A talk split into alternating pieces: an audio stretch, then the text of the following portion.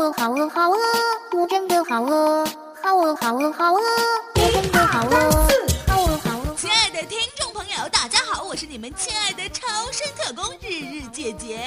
春节这个史上最美好、最无聊的假日，终于在大城市里没有一声爆竹响中过去了。日日姐姐作为过年必胖三斤的代表人物，今天就来告诉你们，你们是如何被骗吃骗喝变胖子的。好饿好饿，我真。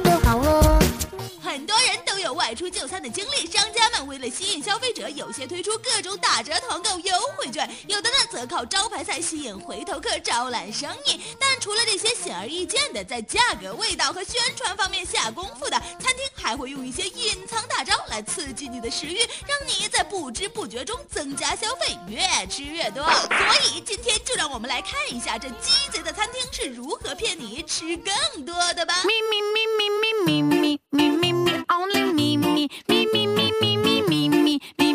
sexy me. 第一招，迎合人类的原始喜好。我们天生偏好甜味或者是咸味，躲避酸味和苦味，且喜食高能量的食物。比如日姐姐我在失恋、失业、失身，啊，不对，失声的时候，或者是开心快乐发神经的时候，也就是压力大、心情烦躁、抑郁，或者是过度兴奋的时候，就容易回归本性，选择一些自己偏爱的不健康的食物。妈妈口味、油油腻腻、烹炒煎炸都会引诱我们回归本性，比如各种麻辣小龙虾、干锅牛蛙、路边的麻辣鸭脖、餐厅里的红烧肉、川菜馆里的水煮鱼、水煮肉等等，吃的时候真是又爽又过瘾。可是我们吃完这些，盘子里通常都是油汪汪的，吃完也总感觉很口渴。这有时啊，满足感过后还会有一种隐隐的罪恶感浮上心头啊。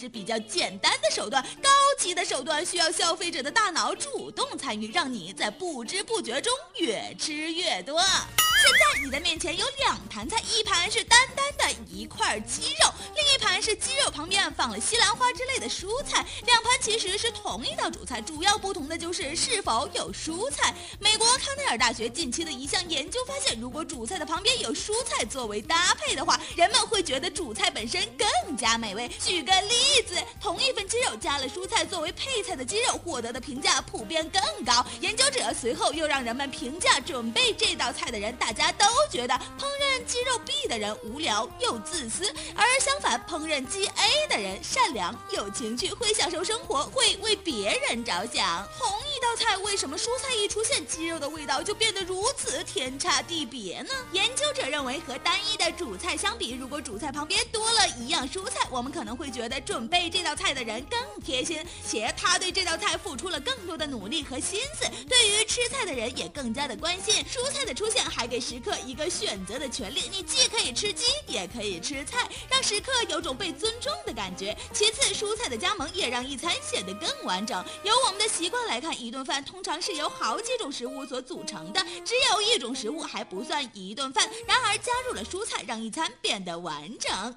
所以啊、你不只是吃了鸡，你还吃了菜。不过虽然是吃的变多了，但也算营养均衡一下喽。第三招，开胃菜真的很开胃。很多饭店在上正餐前都会给你提供一些免费的开胃小菜，就比如日姐姐我最爱的韩国烤肉店，我们一落座，服务员就会端上大盘子、小碟子、小碗，里面装的辣白菜、泡菜、萝卜、青椒、豆腐丝儿以及小鱼干之类的免费小菜。难道商家就不怕我们吃小菜吃饱了，吃不下主菜了吗？再举一个例子，不知道大家有没有这样的经历？老师如果要一对一的单独考试，不论是英语口语考试，还是唱歌水平，或者是乐器演奏，我们谁都不愿意排在学霸的后面，因为老师见识到极其优秀的水平之后，无论后一个水平如何，都不能超过前一个，后一个在对比之下就会显得比较糟。所以呢，很多餐厅通过前后对比，让两道菜的口味分叉开来，如一道偏酸，下一道就偏咸，再一道偏甜，和你的味觉玩惊喜游戏，或者在上主菜之前加一道味道平淡的免费小菜，让你在吃主菜时有一种惊艳的感觉。第四招，人多吃饭香。日姐姐我就是这招的资深受害者。作为一个一个人吃饭太孤独，一个人吃饭简直是犯罪的我来说，更喜欢和朋友家人一起吃饭，哪怕只有两个人，也会觉得幸福感爆棚。那种一起赞叹、一起吐槽的心，各位你们一定懂得。所以呢，你会在不知不觉中和家人朋友愉快的谈话中越吃越快，越吃越多。即使饭菜的味道不佳时，这种效果还是一样的好。这个就是社会助长作用和社会联系起了作用。当人们的注意力放在和他人的行为、穿着以及谈话内容时，对于食物本身的意识就会降弱，降低了我们对吃饭这一行为的意志。而且，当很多人一起吃饭时，人们总会认为自己比真实的情况会更饿。不只是人类，科学家们拿鸡做实验的时候发现啊，吃饱后拒绝进食的鸡，看到别的鸡在进食的时候，会再次开始进食，使用的饲料总量会大大的增加。所以那些瘦子们，你们都是自己吃饭的，对不对？我一个人吃饭、旅行，到处走走停停，也一个人看书、写信，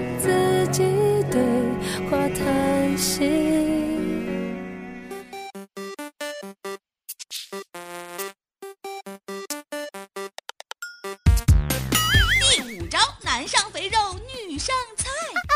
在饮食上的文化也会影响食欲和食量，这就是进食刻板印象。这种现象呢也非常的常见，人们通常会觉得吃的很健康，偏爱水果和蔬菜等清淡食物的都是女性或者是女性化的人群，而大口喝酒、大口吃肉就得是纯爷们儿。对饮食要求过高，会让人觉得斤斤计较；忽视饮食健康，却让人觉得豪放爽朗。再举一个例子，某餐饮公司曾提出广告语是。男人就吃三层牛肉汉堡，就是借用了饮食文化和人们对于食物的刻板印象。很多人因为这种进食刻板印象会吃的更多。就比如日姐姐我的父亲，因为知道自己是一条汉子，羊腿不吃完一条就觉得自己白来世上走，哪怕撑得要死。你有药啊？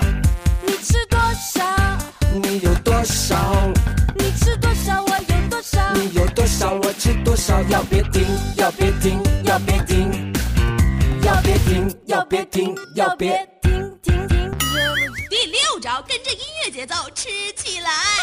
大家不妨一起回忆一下，上次你去一家餐厅吃饭的时候，背景音乐是什么？那顿饭你吃了多少？早在一九七四年，科学家们就发现音乐和环境对人们的情感作用，被称之为 MR 模型，即环境影响情绪，进而影响人们行为的模型。当然了，这是餐饮业的基础设计原则之一。除了餐厅啊，大型购物中心、超市、咖啡厅和电影院都采用了类似的办法。餐厅的颜色和背景音乐也会影响你的进食量和速度。研究发现，背景音乐和餐厅色调会很大程度的影响人们的食量。节奏越快，吃的越多，花钱越快，声音越大，人们对食物口味的敏感度就会越低。颜色也有类似的作用，暖色如红色、橙色等等，增加食欲，加快进食的节奏。这就是快餐厅的常用手法。就像你在快餐店听到最多的一定是狐狸叫，绝对不是二泉映月。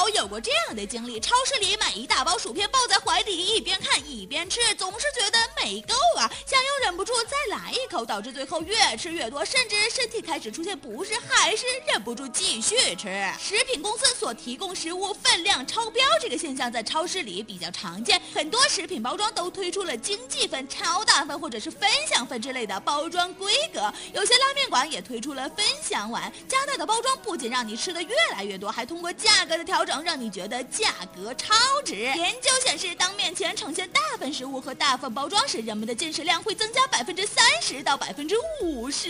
食物分量越来越大，你的腰围也就跟着水涨船高。当然了，你肯定以为你是为了对得起价格，避免浪费食物。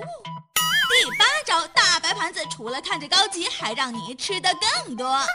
大白盘的作用无需多言了，网络上广为流传的一句高大上的话：“如何优雅的吃方便面”，就是一个不错的例子嘛。大白盘及各类高端食品餐具，除了让你联想到高端菜，也能给你另一种信号，那就是东西不多，要好好品尝。这还不止啊，大白盘还有隐藏功能。借鉴日姐姐最喜欢的一句话：家常菜和法国大餐之间，可能就差了一个盘子。视觉错觉让我们觉得深小的盘子里食物多，而大白盘给我们的感觉是又少又精致。结果就是用这种大盘子时，我们的进食量会增加百分之四十。所以呀，日姐姐我奉劝各位，以上八大招在餐厅吃饭时不妨注意一下。当然啦，我们出去吃饭就是图个方便省事和心情愉悦嘛。对这些对顾客特别用心的餐厅，大可一笑而过，或者是给你同行的人讲讲背后的道理，逗个小机灵嘛。当然了，对于像日姐姐我一样的胖子们而言，我们在吃饭时发现了这些隐藏大招，也就可以稍稍的控制食量，为自己的健康多设一道关卡，让自己的腰围稍微得到控制。最后呢，日姐姐我祝天下的胖子都吃了不胖，胖了能瘦，瘦了不会再胖，所有听完这期节目的人都能瘦十斤。爱你们，下期节目我们再见。平丢平丢，海到天明。